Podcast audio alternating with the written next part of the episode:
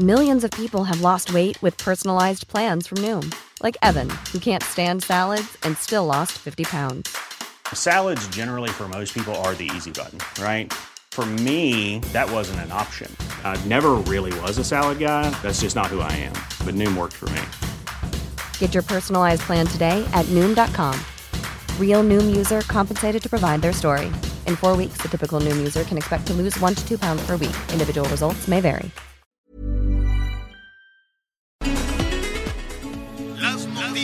¿Qué tal? ¿Cómo le va? Buenas tardes. Estás a punto de escuchar Yo soy Javier Alatorre. las noticias con Javier Alatorre. La vamos a pasar muy bien. Comenzamos. Tienes la dulce manera de amarme a mí y solo a mí. Ojitos de aceituna,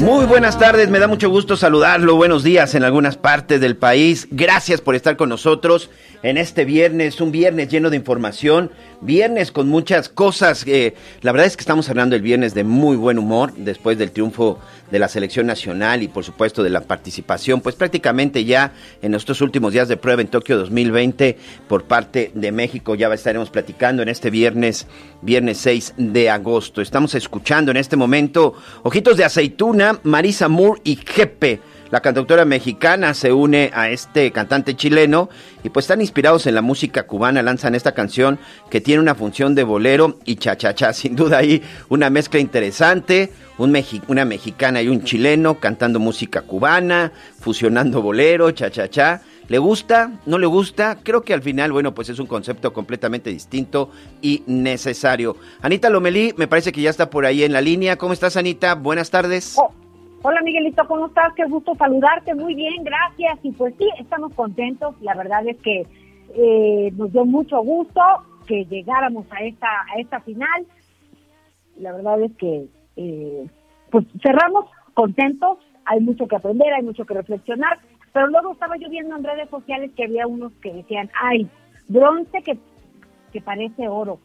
Pues claro que sí, oigan, hay que, lo que hay que celebrar, hay que celebrar. Y lo que hay que señalar, también hay que señalarlo, pero tampoco podemos, Miguel, este, no reconocer que una que, que este bronce está muy bien. Sí, la verdad es que sí. Este, yo sí tengo que confesar que sí me desmañané. Traigo unas ojeras impresionantes. Sí, me levanté a las 4 de la mañana, la verdad, a ver el partido. Tenía esa sensación de que iba a ser un buen juego. No me decepcionaron. La verdad es que los chavos jugaron muy, muy, muy bien. Y, oye, mis respetos para el equipo japonés, ¿eh? También. Hasta el último minuto eh, eh, llegó un momento en que estuvieron 3-0 a favor de México.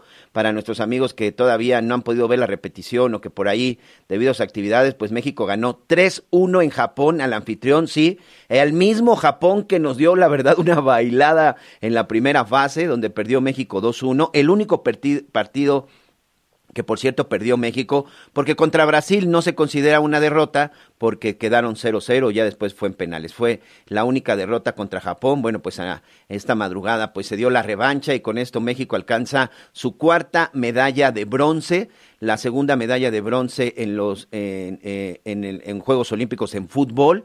Ya tuvimos oro en Londres, ahora bronce. La verdad es que me parece que es un gran resultado, sobre todo con el nivel que mostraron la mayoría de los equipos, incluidos los japoneses, que incluso eran los favoritos para llevarse la medalla de oro, pero que fueron eliminados por España, Brasil y España, pues ahora están jugando por la por la medalla por la medalla de oro. Pero yo creo que sí, aplaudir eh, la actuación de los muchachos. Mira, la verdad es que de repente, Anita, en lo personal, uno suele ser muy crítico porque, pues cómodamente, tú estás desde el sillón, desde tu cama, pues criticando que si se aventó un clavado chueco, que si quedó mal, que si cayó esto, pero la verdad es que es un esfuerzo impresionante el que hacen todos estos atletas. Yo tuve oportunidad de estar viendo muchas de las competencias y hoy también en la mañana, fíjate, después de que terminó el, el fútbol, me quedé viendo eh, la competencia de pentatlón moderno, en donde participaron dos mexicanas, si no me equivoco, quedaron en el lugar 15 y en el lugar 16, y se les aplaude porque vaya tipo de prueba. Nadan, corren, disparan con arma, en este caso es un arma láser, eh, esgrima y también eh, salto a caballo. Hacen ahí también algunas, algunas acciones secuestres. No es cualquier cosa.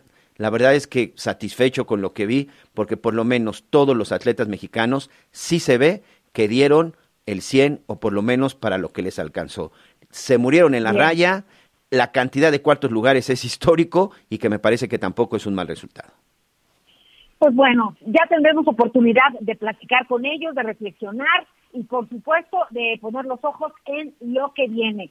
Lo que sí también es muy importante, Miguel Aquino, es que se acerca el fin de semana. Hay que estar muy conscientes que en este punto de la tercera ola de COVID, de 899 unidades médicas que atienden a pacientes con coronavirus, 243 tienen uso mayor a 70% en camas generales.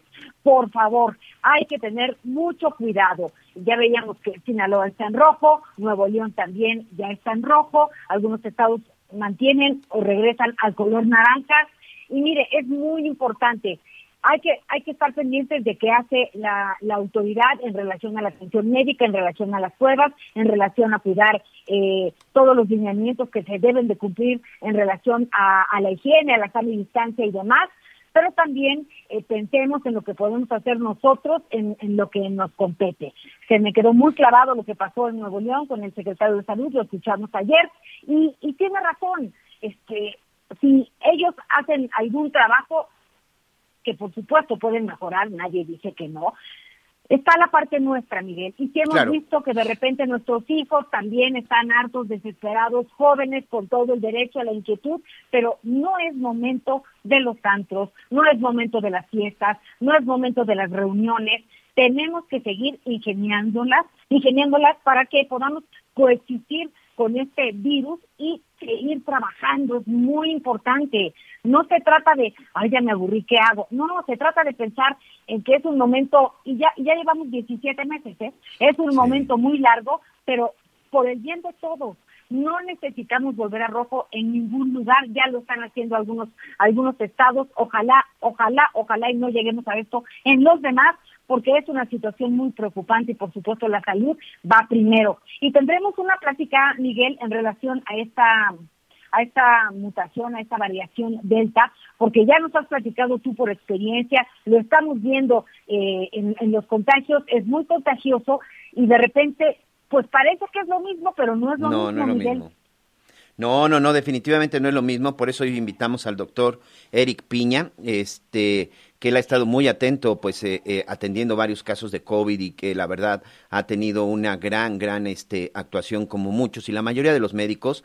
Ayer ya nada más para cerrar el tema de Nuevo León, este, hay algo en donde eh, yo le sí le reconozco y aplaudo lo que dijo ayer el secretario de Salud encima de que no nos estamos cuidando, porque hoy sí, amigos, eh, probablemente a muchos no les va a gustar lo que voy a decir. Hoy, sinceramente, gran parte del problema, si no es que el problema mayor, Anita, amigos, es culpa de nosotros. Los ciudadanos no nos estamos cuidando. Los ciudadanos nos está importando poco o nada los asuntos de salud. Yo estoy hoy en la Ciudad de México, estoy transmitiendo aquí desde Paseo de la Reforma. Es increíble, la gente no entiende verdaderamente el problema que estamos suscitando. Yo no digo que se queden encerrados en su casa si tienen necesidad de salir a trabajar, pero no les cuesta nada, usen el cubrebocas, mantengan la sana distancia. El cubrebocas va desde la nariz hasta la boca. Si pueden, usen careta, usen lentes, usen gel. Eh, yo, bueno, pues en estos días acostumbro venirme en el metro desde la zona de, de, de Iztapalapa hasta acá y es increíble, eh, Anita. Ahorita, por ejemplo, yo utilizo una línea del metro que era la que hacía conexión con la línea 12 que de esta lamentable hecho de que la línea 12 cerró por la por la caída que tuvo en donde murieron varias personas, 26 personas. El hecho es este Anita que eh, está saturada. Hoy esta línea, la línea 8 del metro, tiene una cantidad importante de gente que está moviendo y no se está manteniendo la sana distancia. Y de repente tú vas en el metro y ves que ya traen el cubrebocas de papada o ya traen el cubrebocas simplemente cubriendo, este, perdón la redundancia, la, solamente la boca. No, el cubrebocas va desde la nariz hasta abajo. Creo que sí es una gran responsabilidad y como decía el doctor Gabazos el día de ayer, el problema es que después se enferman y llegan exigiendo y llegan de groseros y llegamos muy exigentes a los hospitales pidiendo que se nos atienda de manera inmediata cuando finalmente, bueno, se podrían evitar muchas cosas. Sí, creo que hoy como ciudadanos debemos de tener esa responsabilidad, hoy como ciudadanos debemos entender, hoy por ejemplo, eh, platicaba con mi platicaba con mi esposa eh, eh, que se encuentra ahí en Cancún y me decía que ahí bueno pues en la en la zona en la zona donde vivimos en la residencial donde vivimos nuevamente este las áreas de generales por llamarlo de alguna forma eh, donde se comparte que hay un gimnasio cosas por el estilo otra vez están cerradas nosotros por ejemplo Ay. en Cancún otra vez nos empiezan a cerrar esos espacios abiertos, nos empiezan a cerrar esos espacios públicos para evitar, bueno, evidentemente, pues eh, esta, esta convivencia. Sí es muy importante que empecemos a tener en cuenta que esto, que esto, por supuesto, es cosa de nosotros y que es Pues- responsabilidad de nosotros. Pues, ¿qué te parece, Miguel, si ante el aumento de hospitalizaciones y nuevas medidas, por supuesto, ante el aumento de contagio, eh, vamos a Nuevo León? Porque el lunes pasarán a semáforo rojo, por lo cual pues habrá nuevas restricciones como el cierre de bares, antes, antros, conciertos y festivales de música. Vamos con nuestra compañera Daniela García, corresponsal del Heraldo en Monterrey, que nos tiene el reporte. Adelante, Dani, buen día. ¿Qué tal? Muy buenos días. Pues así es. Ayer se confirmó que habrá más cierres y reducción de aforos en diferentes giros económicos en Nuevo León. Esto pues ante el incremento de casos, hospitalizaciones y muertes por COVID-19 que se han registrado en las pasadas semanas. El secretario de Salud del Estado, Manuel de la Boca Vasos, presentó el semáforo epidemiológico como todos los jueves y ahora adelantó que a partir del próximo lunes la entidad se ubicará en color rojo. Además, que se registren cinco indicadores en ese color o, considerado también como riesgo máximo. Aunado a esto, pues también anunció la suspensión de conciertos y festivales de música, bares, cantinas, antros, centros nocturnos, renta de quintas, billares, albercas públicas, celebraciones de baby showers, graduaciones, parques turísticos y privados, parques de juegos mecánicos y boliches. Además, se anunció la suspensión de las fiestas patrias el próximo mes de septiembre. Aunado a esto, pues también espacios como congresos, exposiciones, museos, teatros, salones de fiestas infantiles, de culto y estadios deportivos tendrá una reducción de aforo, pasando del 50 al 30%. Y pues bueno, es importante señalar que estas medidas entrarán en vigor a partir del próximo lunes 9 de agosto, que es justo cuando se, se ha adelantado que la entidad se moverá a este color. Eh, pues todos los giros deberán respetar las medidas sanitarias del límite de aforo, uso de cubrebocas, gel antibacterial y sana distancia. Y en el caso de algunos, como es el, el de los eh, salones de eventos, pues la autoridad ha explicado que la, la responsabilidad de que se cumplan con estas medidas es compartida entre los dueños de los de los salones y los renteros, es decir, si hay alguna sanción, la multa será dividida entre el dueño del espacio y la persona que rentó para hacer una fiesta. Y hay que recordar también que las medidas eh, que incluyen en las últimas semanas, pues para evitar reducir el número de contagios, es que al negocio que se le, se le sorprenda incumpliendo con las medidas que ha aplicado la autoridad, pues tendrá una suspensión de 30 días, además de una multa económica que irá de 80 mil pesos hasta un millón de pesos y en caso de ser reincidente se cerrará el establecimiento de forma permanente. Bueno, es la información que les tengo hasta este momento, solamente para eh, también agregar que ayer también se rompió el récord de contagios diarios en 24 horas, sumaron 1.600, eh, pues rompiendo el récord previo que se tenía, que era de 1.300 casos en un día. Oye, Dani, y en relación al regreso a clases, en teoría, ¿no? Y para algunos no es tanta teoría, porque el lunes regresan, por ejemplo, algunas universidades a, pues, a clases. Eh, algunas ya habían dicho que era presencial, eh, van a mutar a lo mejor al sistema online, en línea. Saludos a nuestros amigos de Nuevo León a través de, de nuestra estación en Monterrey, el Heraldo Radio 99.7, pero platícanos qué hay en relación a este regreso a clases. El regreso a clases en específico para el nivel de licenciatura, eh, posgrado, preparatorias, inició en algunas escuelas ya este lunes pasado. Estos, pues la mayoría iniciaron de forma virtual, sin embargo hubo una universidad privada de las eh, grandes universidades privadas de aquí del estado que sí regresó de forma híbrida. Se estima que unos cinco mil estudiantes regresaron de forma presencial y el resto lo está haciendo eh, pues a distancia. La máxima casa de estudio, la Universidad Autónoma de Nuevo León, ellos sí regresaron de forma híbrida y será hasta el mes de octubre cuando se reúna otra vez el consejo para decidir si los alumnos pueden regresar a las aulas. Ya en el caso pues de, de la educación eh, a nivel primaria y secundaria, ellos estarían regresando en teoría, sabemos, el 30 de agosto. Sin embargo, eh, lo que la autoridad ha mencionado es que no será sino hasta el próximo jueves, cuando se presente el semáforo epidemiológico en el Estado, que se defina si se regresa o no a clases. Sin embargo, pues sí, lo que se ha adelantado y lo que nos han confirmado algunas fuentes es que la decisión es muy probable que sea que no se regrese a clases presenciales, al menos en el 30 de agosto, como se está planeando. Excelente, Dani. Pues para despedirnos, ¿qué pueden hacer las personas eh, eh, si tienen inquietud en cuanto a, estar enfermos, a sentirse mal? ¿Hay algún número a dónde pueden acudir? En cuanto a casos de COVID-19, perdón, es que no escuchaba muy sí, bien. Sí, sí, por favor, en cuanto a, a, la emergencia, a la pandemia. A la emergencia de pandemia, pues los, los centros de, de, vacunación están abiertos actualmente, los centros para realizarse pruebas en el estado siguen abiertos de forma gratuita. Hay ocho eh, drive-thrus que funcionan para atender a los pacientes y en cuanto a ocupación hospitalaria, pues sí se está poniendo un poco crítica la situación, ronda el 80% actualmente, por lo que algunos de los pacientes que se encuentran no tan graves están siendo trasladados a los hospitales fuera del área metropolitana porque ellos se encuentran pues, todavía un poquito más libres de camas. Bien, pues estaremos muy pendientes. Cuídate mucho, Dani, y muchísimas gracias por la información. Buenas tardes. Estaremos muy pendientes. Muy buenas tardes pues así el panorama, sí, Miguel. Sí, la verdad hay que tener, hay que tener mucho cuidado. Un abrazo a todos nuestros amigos en el estado de Nuevo León. Este, también aquí, por ejemplo, me dicen que en el momento eh, en los hospitales hay 10, em, fíjate que eso también es un caso interesante en donde también deben de tener mucho cuidado. Hay 10 mujeres embarazadas que están internadas, una de ellas lamentablemente ya está intubada. Hay un bebé prematuro también intubado intubado grave y precisamente tiene que ver con todo este asunto con todo este asunto del COVID. Entiendo yo esta parte ya de la desesperación, entiendo yo toda esta parte de la necesidad de salir, de la necesidad de trabajar, entiendo que muchos ya no podemos soportar pues seguir encerrados, este, sobre todo sin poder trabajar, sin poder llevar el alimento a la casa. He escuchado muchas veces que dicen, este, pues si no me muero del COVID, seguramente me voy a morir. Entiendo toda esa parte, pero ¿saben qué, amigos? Eh, en nuestras manos está que esto no siga avanzando, de qué forma cuidándonos. Yo creo que vale la pena, Anita, la verdad es que creo que ha sido de los discursos más claros y contundentes de lo que se está viviendo hoy y que desde un principio, la verdad es que a mí me hubiera gustado escuchar este tipo de mensajes. ¿Te parece si recordamos precisamente lo que dijo esta semana el secretario, el secretario de Salud de Nuevo León, este, el doctor Manuel Cavazos, sobre todo en relación a lo que estaban viviendo, Manuel de la O Cavazos, de lo que está viviendo en Nuevo León y que, insisto, eh, creo que esto queda perfectamente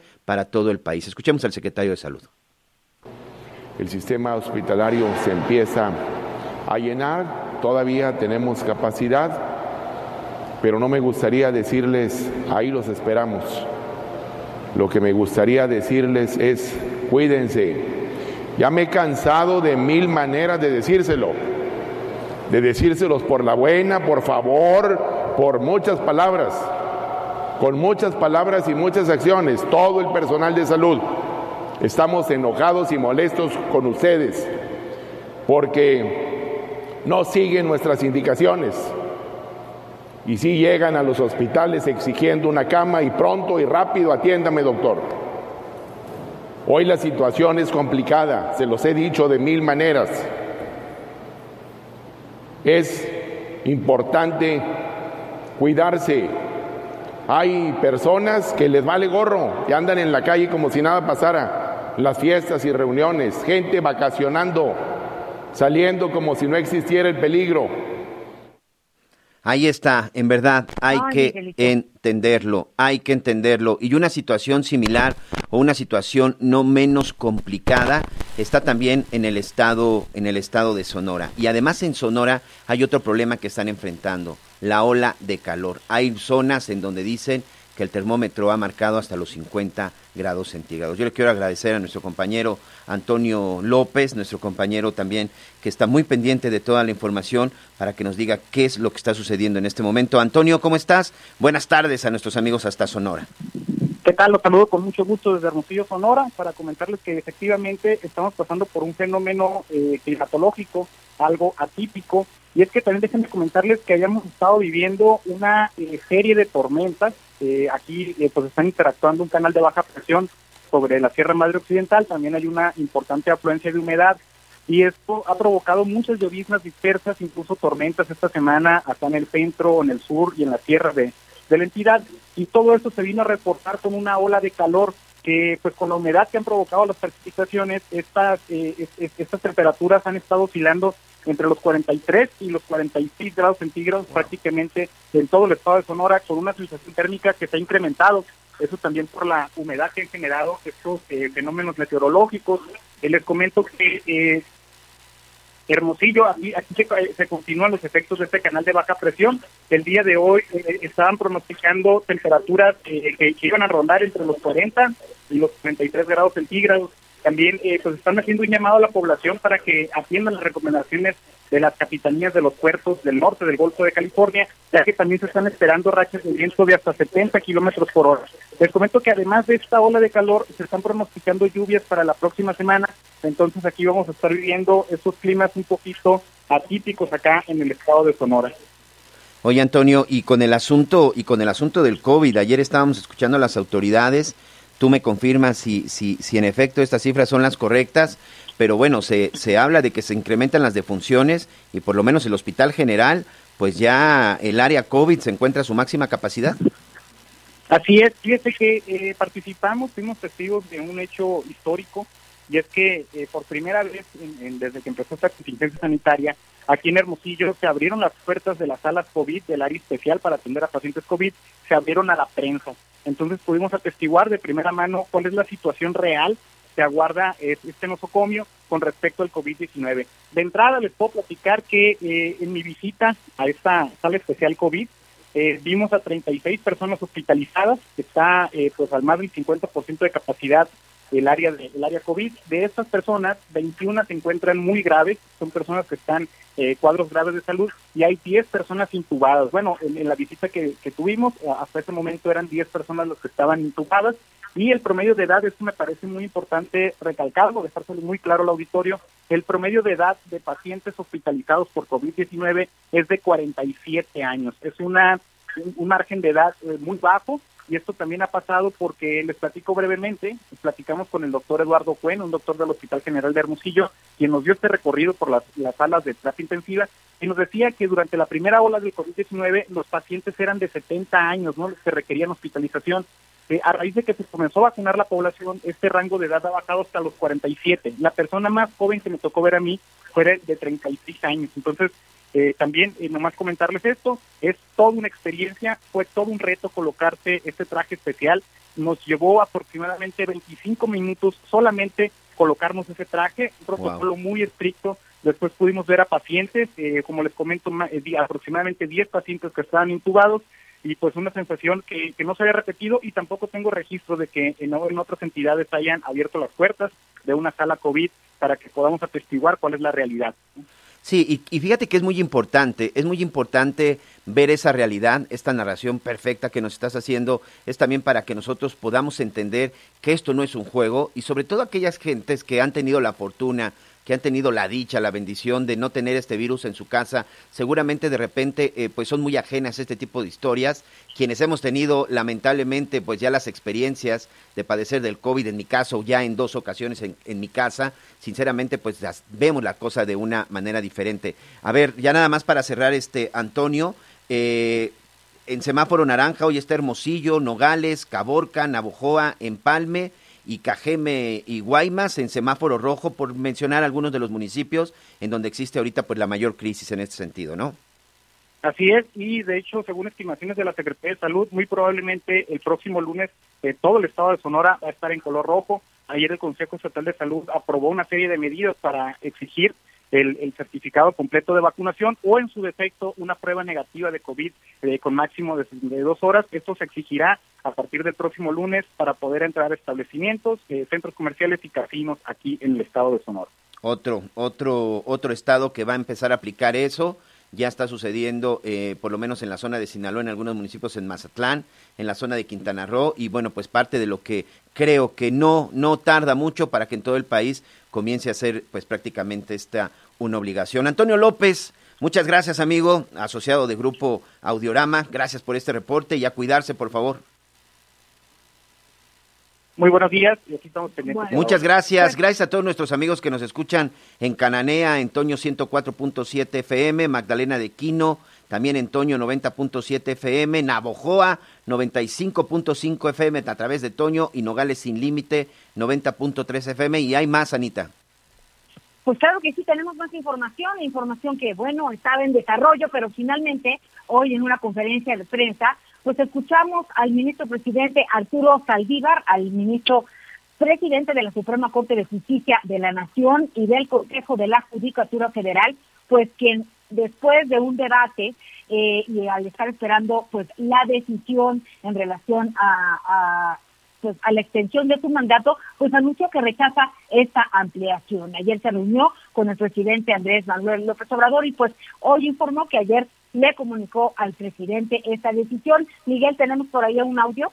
Sí es, así es, dio conferencia de prensa el ministro presidente Arturo Saldívar de lo de la REA. Rápidamente, recordar que hace unos meses hubo una polémica por esta aprobación a la ley de la reforma del Poder Judicial de la Federación, en donde hay muchas cosas muy interesantes para evitar el nepotismo, la corrupción en, lo, entre jueces, magistrados, pero hubo algo que causó controversia, que era esta ampliación de mandato hasta el 2024 para el ministro presidente. En su momento fue muy criticado, eh, pero final hoy da pues da claridad de qué fue lo que decide la Suprema Corte y qué decide el ministro Arturo Sardívar. Escuchemos.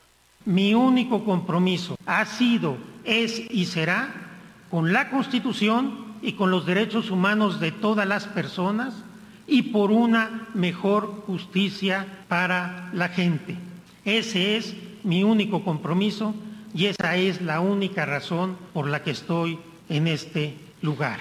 De tal suerte que quiero informar que concluiré mi mandato como presidente de la Suprema Corte de Justicia de la Nación el 31 de diciembre de 2022, cuando termina el periodo para el cual fui electo por mis compañeros y compañeras ministros. Pues bueno, eh, finalmente eh, pues ya agradeció el apoyo, ¿no? Y pues también dijo que no está en la Suprema Corte por privilegios, cargos opuestos, sino por valores, principios y convicciones, y pues que esto es, es el trabajo que seguirá haciendo pues el resto, el resto del tiempo que tiene eh, al frente de la Suprema Corte de Justicia, Miguel. Y pues yo creo que con esto eh, hacemos una pausa y ya estamos de regreso, ¿les parece? Ok, vamos a hacer una pausa y ya regresamos con más en las noticias con Javier La Torre. Sigue con nosotros. Volvemos con más noticias. Antes que los demás. Todavía hay más información. Continuamos. Las noticias en resumen. El presidente de México, Andrés Manuel López Obrador, pidió la renuncia de todos los magistrados del Tribunal Electoral del Poder Judicial de la Federación luego del conflicto que derivó en dos presidencias. Sin embargo, indicó que respetará la autonomía de la institución. Las intensas lluvias que se registraron durante la madrugada en Torreón, Coahuila, provocaron una fuerte corriente de agua y encharcamientos en la zona conurbada, dejando a su paso varios automóviles volcados y daños materiales. La selección mexicana de fútbol obtuvo la medalla de bronce en los Juegos Olímpicos de Tokio, tras vencer tres goles a uno, su similar de Japón. Con esta presea, México suma cuatro medallas en la justa. Hoy el dólar se compra en 19 pesos con 64 centavos y se vende en 20 con 11 centavos. Muchas gracias, hay que estar muy pendiente. Ya en unos momentos más vamos a platicar un poco más acerca de la participación de los mexicanos en Tokio, pero bueno, a ver, atención, fíjese amigo. La semana pasada, Anita, solamente un estado estaba en rojo, que era el caso de Sinaloa. En una semana pasamos de un estado a seis estados. Sinaloa, Nayarit, atención, Nayarit incluso en el mapa epidemiológico del gobierno federal, de la Secretaría de Salud Federal, es la entidad federativa que tiene el mayor riesgo con 38 puntos de calificación, que los puntos tienen que ver con el número de, población, el número de habitantes, el número de contagios, las defunciones y las hospitalizaciones. Entonces, Nayarit se encuentra en rojo con el riesgo máximo. Sigue Colima. Colima es otro de los estados que pasa a rojo con, el, con 35 puntos y también en nivel máximo. Nuevo León pasa a rojo también a nivel máximo. El estado de Guerrero lo acaba de confirmar en este momento también, pues el gobernador, el gobernador de, el gobernador del estado es Héctor Astudillo. Y Jalisco también el semáforo epidemiológico de la Secretaría de Salud lo tiene en rojo con 30. Me llama la atención que la Ciudad de México está incluso por encima de Jalisco y, y abajo de Sinaloa con 31.5 y bueno, aquí lo tienen en máximo y también está en rojo. E, insisto, este es el semáforo epidemiológico de las autoridades federales. En total, entonces, estamos hablando de siete estados, Anita, amigos, que el día de hoy estarían en semáforo rojo, seis más de la semana pasada. Entre ellos, la Ciudad de México. Sin embargo, en los semáforos de las entidades, la Ciudad de México acaba de anunciar Claudia Sheinbaum, seguirá en naranja, lo mismo la situación en el estado de Jalisco. Lo cierto es que estos siete que le acabo de enumerar, de acuerdo con la Secretaría de Salud, están en riesgo máximo, en rojo. Sin duda, solamente ellos entienden este asunto del semáforo, pero lo que es un hecho es de que se están presentando los incrementos y creo que esa es la parte que más nos debe importar, porque esta variante Delta, amigos, créanmelo, es más contagiosa, incluso está presentando mayor número de síntomas.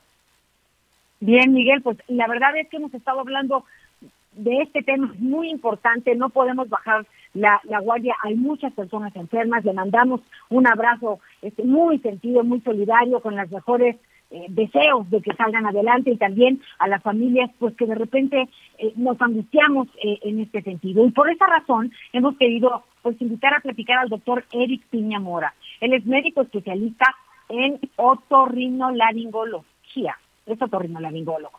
Pero queremos hablar con él de la variante Delta de COVID-19. Ya gracias, doctor, estábamos dando el contexto de lo que estamos viviendo, que pues tú lo conoces muy bien. Gracias por estar con nosotros.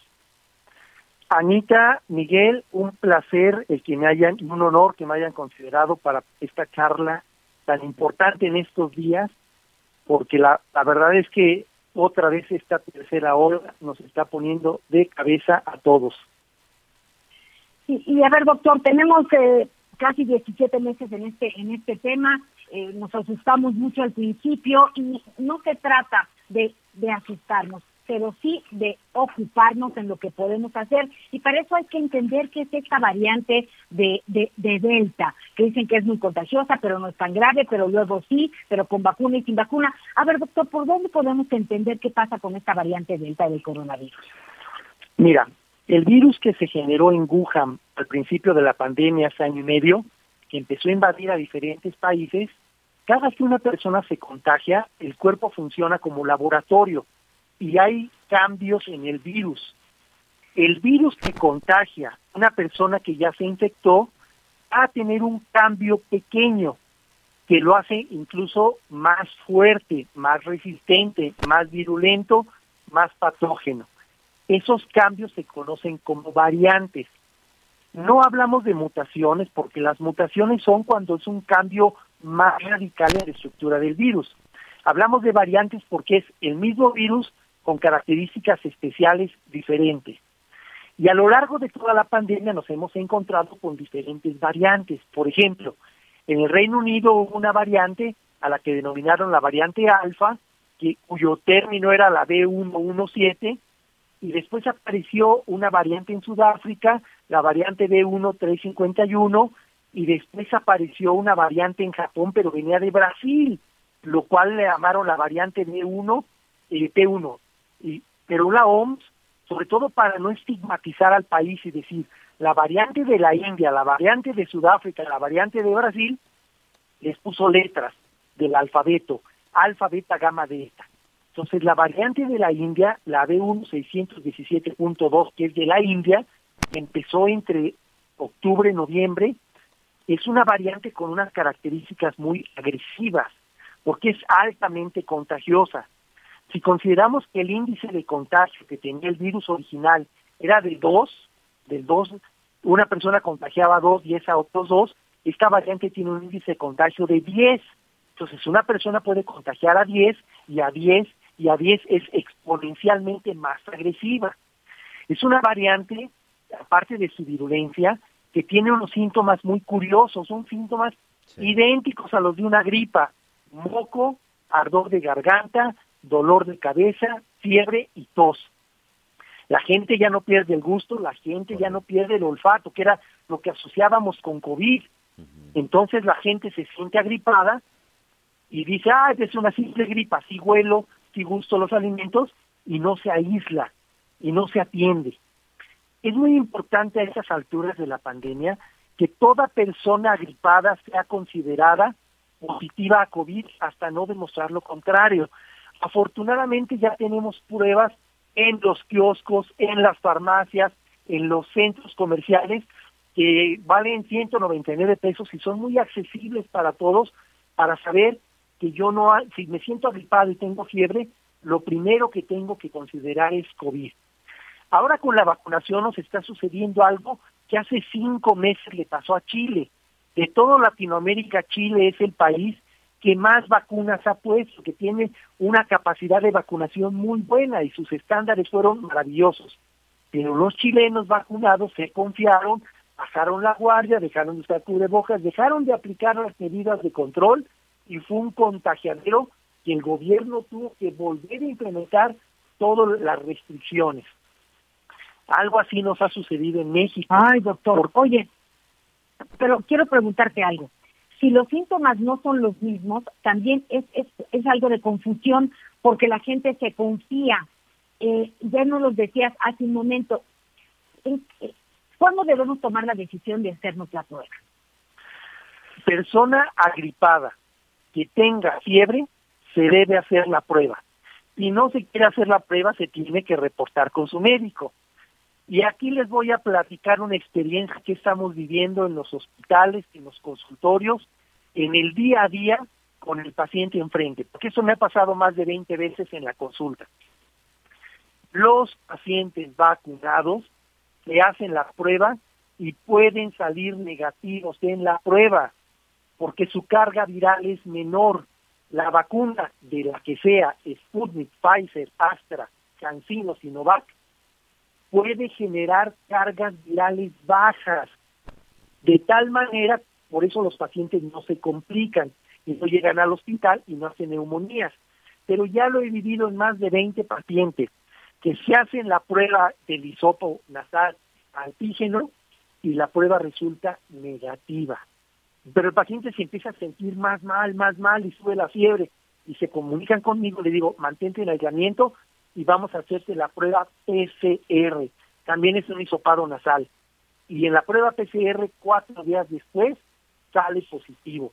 Entonces es una llamada de atención para que todas las personas que se sientan agripadas directamente opten por hacerse la prueba PCR y se mantengan en aislamiento hasta no demostrar lo contrario de que no sean positivos.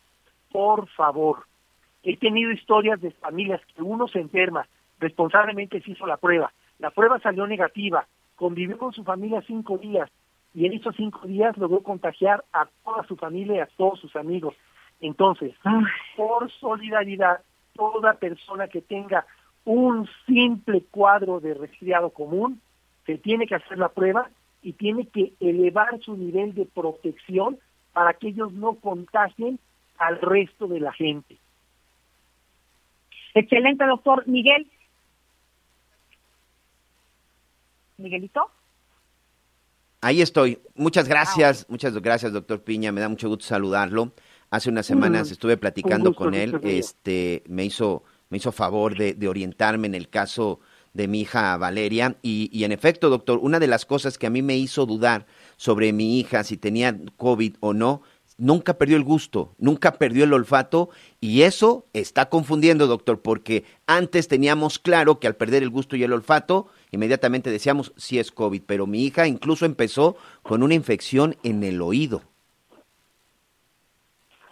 Mira, los síntomas de COVID son muy diversos en las personas eh, y sobre todo en el paciente vacunado. Ahora ya entra a, la variable vacuna.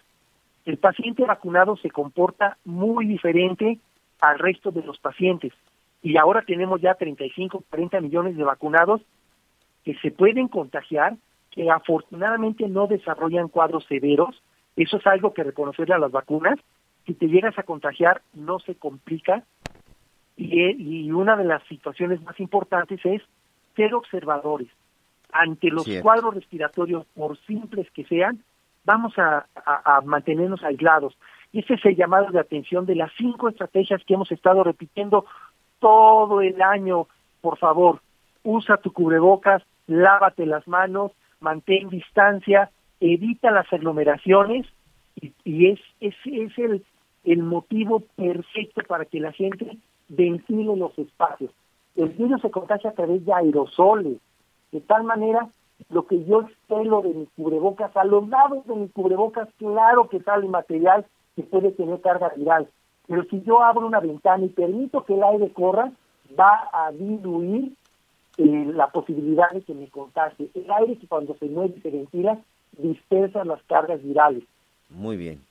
Bueno, pues ahí está. La verdad es que, eh, doctor, regálenos sus redes sociales porque ahí también pues, usted sube información muy interesante y pues amigos, cualquier cosa, la verdad, sumamente recomendable, doctor. Yo quiero agradecerle públicamente la asesoría que nos dio con mi hija en un momento en donde es por segunda ocasión entre el bicho en mi casa, doctor. Imagínese si de repente pues no es no es desesperante. Regálenos sus redes.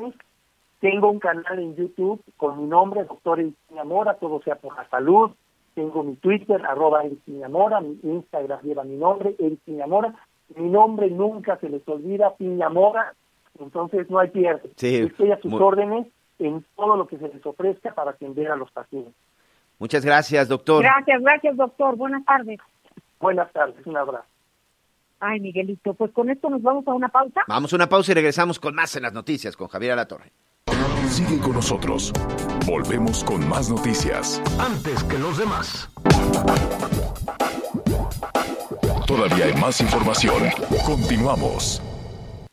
Muy bien, muchas gracias. Continuamos con más información aquí en las noticias con Javier La Torre. Vamos rápidamente hasta el estado de Morelos. El día de ayer una caravana de, de, autos y sobre todo que pues fueron identificados como autos en donde viajaba el fiscal del estado, el fiscal de justicia del estado de Morelos, pues sufrió un atentado. Vamos precisamente con nuestro compañero Carlos de la Fuente, corresponsal de Grupo Audiorama, para que nos platique, porque además en ese, pues en esa caravana iba el propio fiscal Uriel Carmona. ¿No es así? ¿Cómo estás, Carlos? Gracias. Buenas tardes.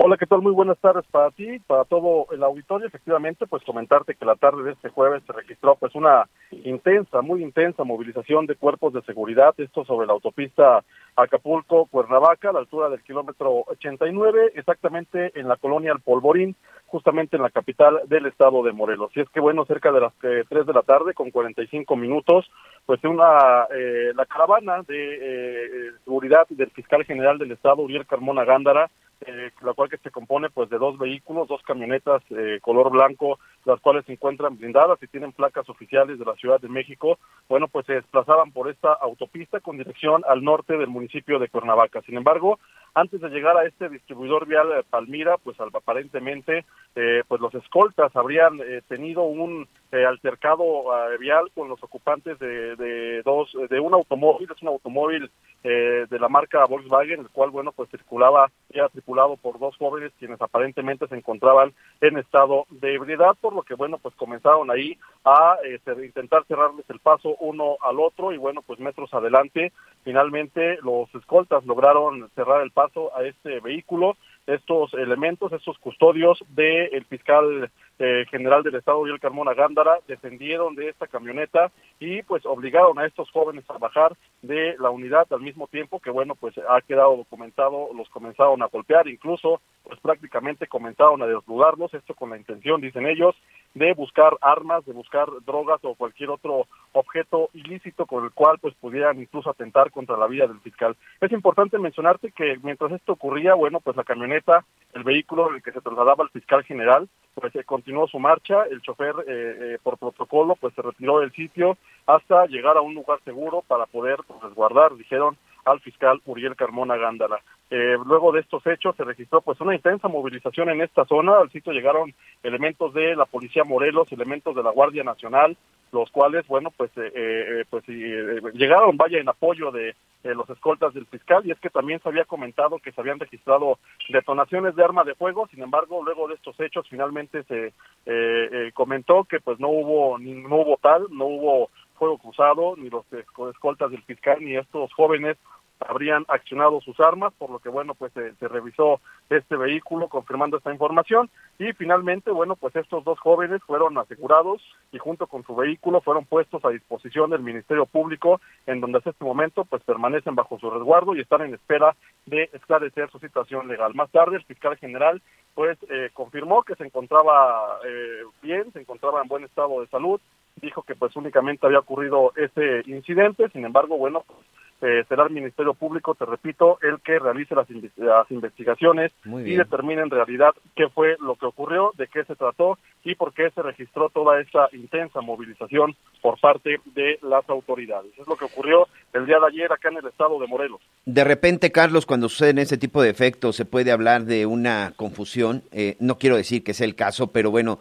a veces eh, pues las camionetas que usan algunos servidores públicos, pues también son muy parecidas a camionetas que de repente usan algunos de los líderes o algunos de los principales cabecillas de grupos del crimen organizado. Te pregunto esto porque, bueno, quedaría completamente confirmado que es un ataque directo y para nada quedaría el hecho de la confusión. Eh, bueno, pues eh, efectivamente, pues es una camioneta de color blanco, la cual, bueno, pues es eh, muy similar a la que usan eh, servidores públicos para su seguridad, no nada más en Morelos, en, todo, todo, prácticamente todo el territorio mexicano. Eh, pues son estas camionetas que prácticamente son inconfundibles. La gente en cuanto ve un vehículo de este tipo, pues sabe que en este eh, tipo de unidades se desplazan por lo regular escoltas, personal de seguridad de algún empresario, de algún funcionario, de algún servidor público. sin embargo, bueno, pues estos jóvenes debido posiblemente a su estado de embriaguez que ellos llevaban, pues no se percataron de eh, que incluso traían un tumbaburros, incluso traían eh, códigos eh, esta, estas camionetas y bueno, pues se les hizo fácil de alguna u otra manera intentar enfrentarlos, intentar pues, pues cerrarles el paso también para caer en esta en este tipo de provocaciones. Muy bien. Muchas gracias, Carlos de la Fuente, corresponsal en Morelos del Grupo de Orama. Gracias, Carlos. Vamos a estar muy pendientes. Un abrazo a nuestros amigos hasta el estado de Morelos. Gracias. Muchísimas gracias, buen fin de semana. Una pausa y regresamos con más en las noticias con Javier Alatorre.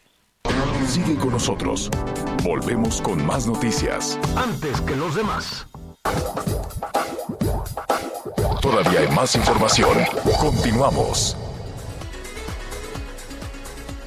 Darle nuestro cariño, solidaridad, buenas vibras. todavía nos quedan algunos algunos competidores, algunas personas que, que jugarán eh, pues el todo por el todo en esta justa olímpica que no es olímpica de Tokio, ¿verdad, Miguel? Y contentos con la selección de fútbol varonil que pues derrotara 3 a 1 a Japón, Miguelito, y un bronce que sabe a oro. Sí, la verdad es que fue un muy, muy buen partido, bien por todos los chavos. Yo sí fui de los desmañanados y la verdad es que fue un gran partido, este, un control total. La verdad es que mis respetos para la selección japonesa, pero ahí van, finalmente son cuatro, todavía, no sé, en, en, en Río 2016, Anita, el último día, con el pentatleta eh, de, de, pentatlón moderno el mexicano, todavía obtuvimos otra medalla de bronce. Entonces todavía falta esta competencia, todavía falta el maratón, hoy tenemos golf, con María Fassi, con Gaby López, entonces todavía por ahí hay algunas opciones. También, bueno, pues este, eh, clavados en 10 metros, hoy estarán también en la semifinal eh, Andrés Villarreal, quien, quien calificó hoy a las 8 de la noche, entonces hay que estar muy pendientes. Bien, bravo por los mexicanos. Y el próximo domingo, pues a desmañanarse otra vez, amigos, a partir de las 6 de la mañana empieza eh, la clausura. Si la inauguración fue algo interesante, creo que la clausura también valdrá mucho, mucho la pena. Y de ahí, pues empezar la cuenta regresiva para París 2024, sede de los próximos Juegos Olímpicos, Anita. Así es, Miguelito, será un, un, fin de semana de ojos chiquitos, pero bueno, estaremos muy pendientes, cuídense muchísimo, gracias por haber estado con nosotros. A nombre de Javier La Torre, nos escuchamos el lunes, primero Dios, a las 12 del día en todo el centro de México, Miguelito, nos vamos. Así es, los esperamos en streaming, ya lo saben, a través de las diferentes cuentas de Javier La Torre, javierlatorre.com, javierlatorre.mx, gracias a nuestros amigos de Heraldo Radio, a nuestros amigos de Audiorama, gracias, en verdad, gracias por su compañía. Y ya lo saben, nos enlazamos ahora en Gracias, buenas tardes, que tenga un excelente fin de semana.